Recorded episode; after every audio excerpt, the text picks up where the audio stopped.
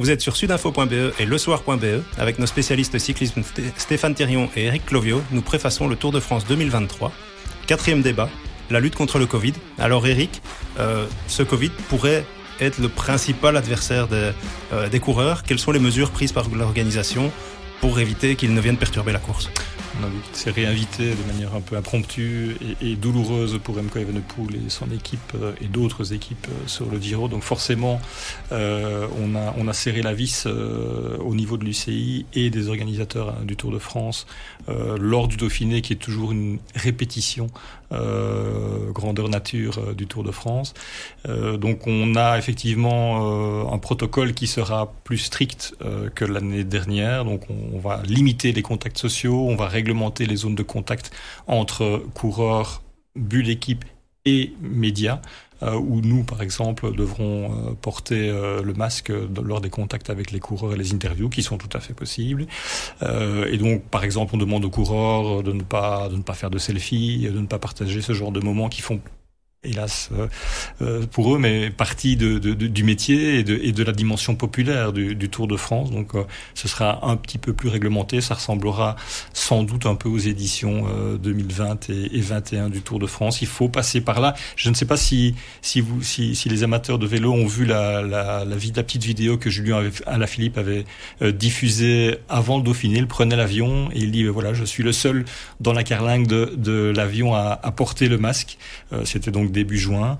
Mais il dit voilà, mon métier, mon métier de l'impôt me l'impose. Il faut passer par là pour essayer, euh, autant que faire se peut, de se protéger de ce virus qui fait partie de notre quotidien. C'est un peu en décalage évidemment par rapport à notre à notre vie de tous les jours nous mais donc le Tour de France va revenir vers euh, une, une protection euh, plus plus stricte qui enlèvera un petit peu de convivialité peut-être Certaines équipes avaient été critiquées pendant le Giro pour n'avoir pas été assez prudentes par rapport au Covid. Elles avaient presque été surprises par ce, retour du Covid. Stéphane, pensez-vous que ici, pour le Tour de France, elles, ont retenu la, leçon et elles seront plus prudentes? Oui, certainement, mais en, maintenant de manière globale, moi je trouve que c'est surtout une question de malchance, hein, parce que euh, et aussi de température. Les médecins sont formés là-dessus quand il fait plus frais, qu'il pleut le Covid circule davantage que lorsqu'il fait très beau. Un deuxième élément, c'est que où on court à huis clos, comme on l'avait fait en 2020, ce qui est absolument impossible au Tour de France, ou euh, qu'on porte le masque ou pas, avec euh, le contact, quoi qu'il advienne, avec le public, il, sera là, le public, euh, il sera dans les hôtels aussi. Donc, c'est vraiment impossible de, se dire, tiens, non, je ne vais pas prendre le Covid, je ne vais pas le ramasser. Euh, je ne sais pas si les, masques ont un effet euh, tout à fait imperméable par rapport à ça, mais je reviens là-dessus. Non seulement c'est de la malchance de l'attraper, mais surtout, le cyclisme est le seul sport où, dans les équipes, on contrôle. Les contrôles ne sont pas faits ou organisés par euh, le Tour de France, ils sont faits par les équipes parce que tous les médecins sont formels là-dessus. évoluer dans un sport d'endurance avec une maladie qui, est une grippe, hein, soyons clairs, aujourd'hui, attraper le Covid, c'est comme la grippe, c'est exactement la même chose. Euh, mais ça a des répercussions sur le rythme cardiaque, ça a des répercussions sur le souffle, sur les poumons, etc. Et euh, on reprend l'exemple de Remco Evenepoel, euh, on n'a pas pris de risque à son sujet et on a très bien fait chez, chez Souda Quickstep puisque les jours après, il était vraiment très très malade. Il a avoué qu'il savait à peine respirer, donc ça veut dire que malheureusement, le Covid fait partie de, la, la journée ou des trois semaines des coureurs comme la grippe, comme un refroidissement, comme euh, une piqûre d'insectes, euh, comme une allergie, parce que n'oublions pas aussi toutes ces allergies avec des, des, le pollen, des gens passent, et on sait que certains coureurs euh, en souffrent beaucoup et ne peuvent pas se soigner comme vous et moi, puisque ces produits contre les allergies contiennent des produits qui sont interdits dans la liste des produits antidopage. Dans le règlement du Tour de France, il n'est pas prévu que l'organisation euh, exclue un coureur euh, testé positif. Ce sera donc aux équipes à gérer ça elles-mêmes comme c'est le cas depuis euh, plusieurs mois et depuis que la, maladie est contenue et gérée par, par, ce sport qui est d'une incroyable rigueur, il faut le rappeler.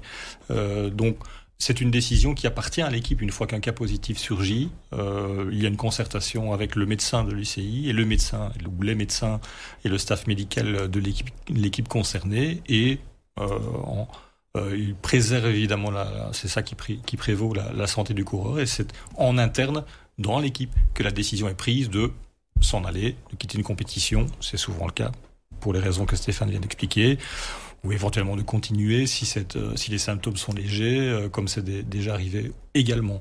Et donc c'est une responsabilité de l'équipe qui veut simplement préserver l'intégrité physique euh, de, de ses employés, de ses coureurs, et ne prendre aucun risque inutile. C'est un des sports les plus exigeants, les plus en, qui demandent de l'endurance, et donc on sait que ça s'attaque potentiellement euh, aux muscles cardiaques. Il faut absolument prendre aucun risque.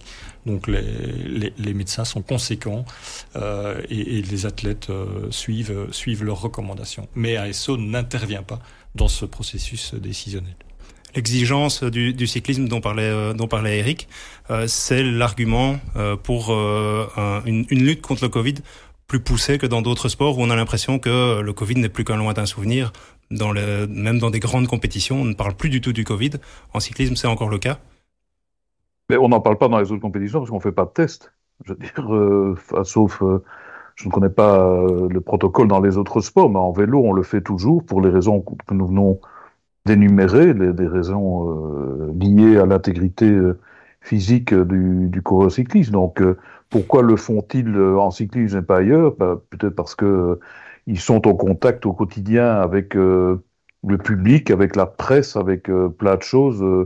on n'est pas dans un stade ou dans un vestiaire, mais même tout ça ne ne correspond pas à, à, la réalité des autres sports, ici, en cyclisme en particulier, et ça sera toujours le cas, donc il va falloir s'accommoder de ça dans, à l'avenir et dans toutes les courses. Euh, il y aura dans les équipes des contrôles pour voir si, euh, par exemple, lorsqu'un coureur commence à tousser ou euh, renifle, ah, pas quand même se renseigner, voici, c'est un simple petit refroidissement ou si c'est le Covid. C'est pour ça qu'ils font des tests. Hein.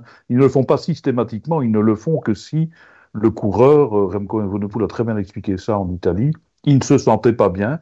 Dès le samedi, par exemple, de l'état de Fossombrone, où il avait été légèrement distancé par euh, Roglic, et ça se voyait en plus sur son visage, on voyait bien qu'il avait des problèmes de, pour respirer, qu'il avait simplement un refroidissement, comme vous et moi pouvons l'avoir. Malheureusement, c'était le Covid, ce n'était pas un simple refroidissement. Merci Stéphane, merci Eric.